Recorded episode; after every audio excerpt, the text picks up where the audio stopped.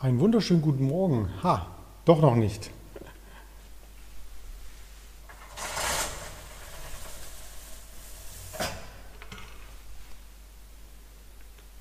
Einen wunderschönen guten Morgen heute hier am 28. Juli 2021.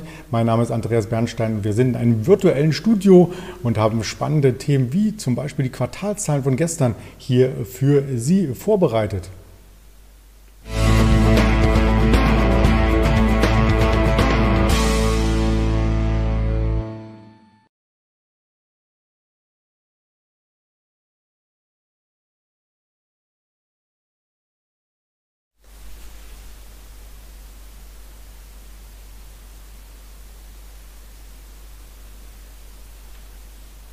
Das Ganze wird natürlich auch noch einmal später mit einem Händler zusammen besprochen, das Marktgeschehen, und zwar mit dem Georg gegen 12.30 Uhr. Da freue ich mich schon sehr drauf. Und ähm, mein Name ist, das darf ich natürlich nicht vergessen, Andreas Bernstein. Ich führe durch das Programm heute hier. Wir haben spannende Themen, wie gesagt, vorbereitet und auf die möchte ich jetzt direkt einmal eingehen. Erst einmal auf den DAX von gestern, wie sich das ganze Bild hier skizziert hat. Ein erneut schwacher Tag, der zweite Minustag in Folge in dieser Woche. Man darf gespannt sein, ob heute der dritte kommt. Der Vorwoche hatten wir ja nur einen Minustag und vier Plustage. Also Abwechslung ist auf alle Fälle hier am Markt gegeben. Der schwache DAX-Tag ist hier noch einmal zu sehen. Gestern, es hat nicht ganz gereicht, auf der Oberseite wieder in die Gewinnzone hineinzukommen, aber wir hatten auf der Unterseite zwischenzeitlich etwas mehr Druck, der dann wieder entweichen konnte. Also das Sentiment änderte sich im Tagesverlauf. Der Tiefpunkt übrigens bei 15.423 war genau das Gap Close, der Schluss der Kurstlücke oder das Schließen der Kurstlücke zu vergangenen Mittwoch.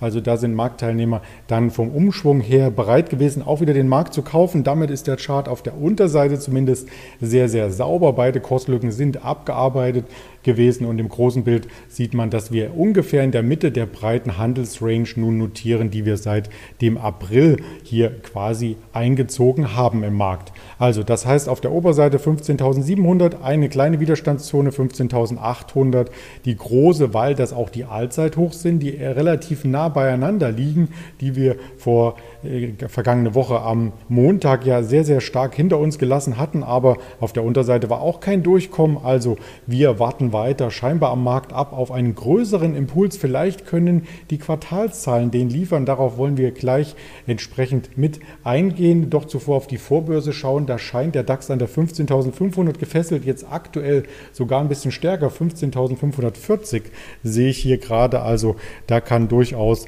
ähm, heute nochmal ein bisschen Musik reinkommen. Musik kann reinkommen, weil eben die Quartalzahlen in den USA sehr, sehr gut waren. Auf die wollen wir jetzt äh, blicken und da hat vor allem das China-Geschäft, China hat ja in den vergangenen Tagen eher für Negativschlagzeilen am Aktienmarkt gesorgt, weil die Technologiewerte dort unter Druck gerieten, aber in Bezug auf Apple ist es schon Weihnachten, wie es so schön heißt. Also ähm, das ähm, abgelaufene Quartal hat für Apple so viel Geld in die Kasse gespült wie früher das Weihnachtsgeschäft und Apple ist weiterhin das wertvollste Unternehmen der Welt. Das muss man einfach hier äh, mit sagen. Der Umsatz kletterte in den letzten drei Monaten und das steht auf allen möglichen Medien, auch unter anderem bei Spiegel. Deswegen wollte ich das hier mal mit reinbringen. Also man muss nicht unbedingt nur einen Börsen-Channel ähm, bemühen, um diese Informationen zu bekommen. Das ist mittlerweile salonfähig geworden, über solche Unternehmen, solche Quartalzahlen auch zu berichten. Und da gab es unter anderem hier auch bei Spiegel eine große Notiz. Der Quartalsgewinn stieg um sagenhafte 93 Prozent auf nun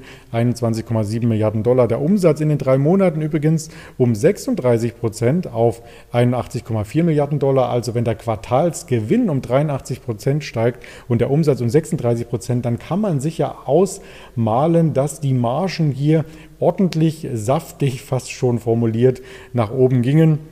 Unter dem Strich verdoppelte sich damit der Nettogewinn auf diese 21,7 äh, Milliarden äh, Dollar. Ja, es gab Befürchtungen, dass die Lieferprobleme bei Halbleitern und Chips zu Umsatzeinbußen führten, aber das war zwar gegeben, aber nicht so stark, wie man erwartet hatte. Da wurden ja vorher Umsätze oder Umsatzeinbußen von drei bis vier Milliarden im Raum gehandelt und es waren deutlich weniger.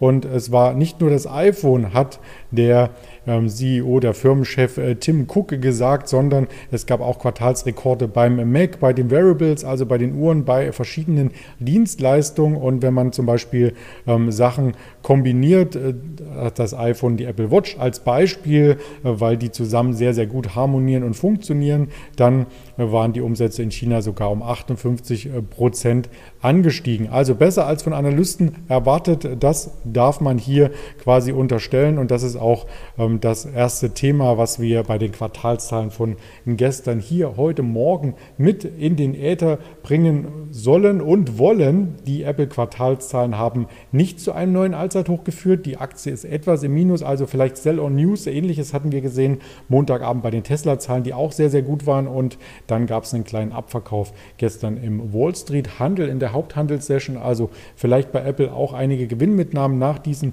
starken Zahlen. Und äh, vielleicht ist das bei den anderen beiden Firmen ähnlich, die wir uns anschauen. Denn Microsoft auch leicht im Minus, aber die Zahlen sehr, sehr stark. Leichte Schwächen, sagt der Aktionär, die müssen wir erstmal finden. Also erstmal die Zahlen vorweggereicht. Bis Ende Juni konnte ähm, quasi der Umsatz um 21 Prozent zulegen auf 46,2 Milliarden Dollar. Das hat Microsoft gestern mitgeteilt und die Analysten hatten zwar mit ein bisschen weniger Umsatz gerechnet, also hier getoppt, der Gewinn auch getoppt, 2,17 Dollar pro Aktie, die Schätzung waren 1,92 Dollar. Die Cloud, wie soll es anders sein, performt weiter sehr, sehr stark. Also die IT-Dienste, Speicherplatz im Netz und so weiter legten beim Umsatz sogar um 51 Prozent zu und auch das neue Segment Intelligence Intelligent Cloud ist um 30 Prozent gewachsen auf nun 17,4 Milliarden Dollar. PC-Sparte, äh, Spielekonsolen, die haben auch zugelegt, aber eben weitaus weniger. Also Spielekonsolen sind vielleicht nicht mehr das Maß aller Dinge. Die konnten nur noch um 9 Prozent äh, zulegen und Werbeerlöse bei den Suchmaschinen. Auch das gibt es noch. Bing. Man muss nicht unbedingt über Google suchen, kommen wir gleich darauf zu sprechen, sondern auch über Bing kann man suchen, hat immerhin noch eine Wachstumsrate von 53 Prozent. Also da geht auch ordentlich etwas ähm, nach oben. Und ja, ich habe dieses Manko nicht so richtig gefunden. Vielleicht ähm, mit den PC- und Notebook-Verkäufen, dass das ein bisschen zurückging, weil eben die Schulen auch gar nicht so ausgestattet wurden mit den ganzen ähm, Homeoffice-Pandemie-Phasen. Demgegenüber geschuldet wurden vielleicht weniger Schullizenzen verkauft. Vielleicht ist das das Zünglein an der Waage. Genaues ähm, hat der Aktionär hier auch nicht herausgebracht, außer die Gaming-Erlöse. Die hätten auch besser sein können, aber okay, es ist auch Sommerzeit. Da verbringt man als Jugendlicher, als Kind die Zeit womöglich eher am See oder im Wald oder im Garten oder auf der Straße als vor der Xbox. Die Aktie notiert auch ebenfalls am Allzeithoch. Gestern ein kleiner Abschwung nachbörslich und heute vorbörslich sogar 3% im Plus. Also da könnten wir das Allzeithoch durchaus äh, toppen, wenn wir bei 244, 245 in die Region in Euro gerechnet kommen. Das wird eine spannende Geschichte heute im Handel. Also da achten wir auf jeden Fall drauf. Ich hatte schon erwähnt, Google, man sagt ja googeln, wobei es auch viele andere Suchmaschinen gibt. Das hat sich bei vielen eingedeutscht. Und Google ist nur eine Sparte von Alphabet. So heißt die Firma nämlich insgesamt. Und die Google-Mutter Alphabet hat einen kräftigen Zuwachs bei Umsatz und Gewinn hier gestern vermeldet. Im zweiten Quartal deutliche Zuwächse verbucht. Der Gewinn, die Aktie stieg von zuvor 10,13 Dollar auf nun Jetzt halten wir uns alle fest, 27,26 Dollar. Experten hatten mit 19 Dollar 33 gerechnet, also Wahnsinn. Also nochmal besser als im Vorjahreszeitraum. Die Erlöse sind auch fast verdoppelt von 38,3 Milliarden US-Dollar auf 61,88. Also die Google-Mutter war besser als von Analysten, besser als von Experten erwartet. Im Vorfeld waren hier nur 56 Milliarden in den Flüsterschätzungen enthalten gewesen. Und vor allem die Online-Werbung in den Suchmaschinen ist die tragende Säule des Geschäfts. Also die Werbeerlöse im zweiten Quartal sind auch nochmal stark angestiegen. 69 Prozent auf rund 50 Milliarden Dollar. Das ist der Löwenanteil letzten Endes. Und natürlich auch auf YouTube, wo wir gerade streamen. Da kommen auch Einnahmen her. Insgesamt schon 7 Milliarden Dollar. Und das waren im, vor einem Jahr eben noch 3,8 Milliarden. Und das kann auch pandemiebedingt damit zusammenhängen, dass natürlich mehr Menschen in der Zeit sich informiert haben über YouTube-Kanäle. Wir sind auch auf YouTube hier vertreten. Also deswegen haben wir da auch einen kleinen Anteil mit zum Wachstum beigetragen. Ebenfalls ähnlich wie bei Microsoft Microsoft. Die Cloud-Dienste, die sind auch stark angestiegen. Mehr um die Hälfte konnte hier zugelegt werden beim Umsatz auf jetzt 4,6 Milliarden Dollar und das Geschäft ist damit ausgebaut, aber trotzdem liegt man im Cloud-Geschäft noch hinter Microsoft, die ich eben vorstellte, und auch hinter Amazon.